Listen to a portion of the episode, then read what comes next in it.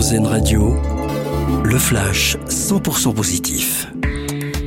Bonjour à tous. La Tour Eiffel éclairée aux couleurs de l'Ukraine ce jeudi. Une initiative en solidarité avec le peuple ukrainien annonce Anne Hidalgo. Un acte symbolique un an après le début de l'invasion russe en Ukraine.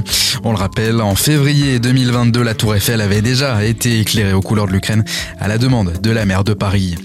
La RATP lance une campagne de recrutement record dans la perspective de la Coupe du Monde de rugby 2023 et des Jeux Olympiques de Paris 2024.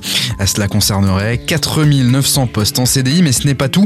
1000 contrats d'alternance et 700 contrats d'insertion sont également concernés.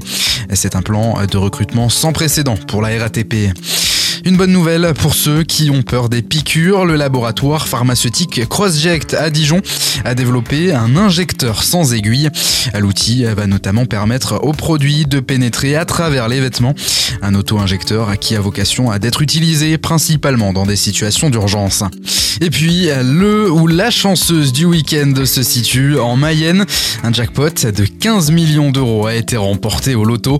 La Française des Jeux n'a pas encore communiqué le lieu où le gagnant a acheté son ticket.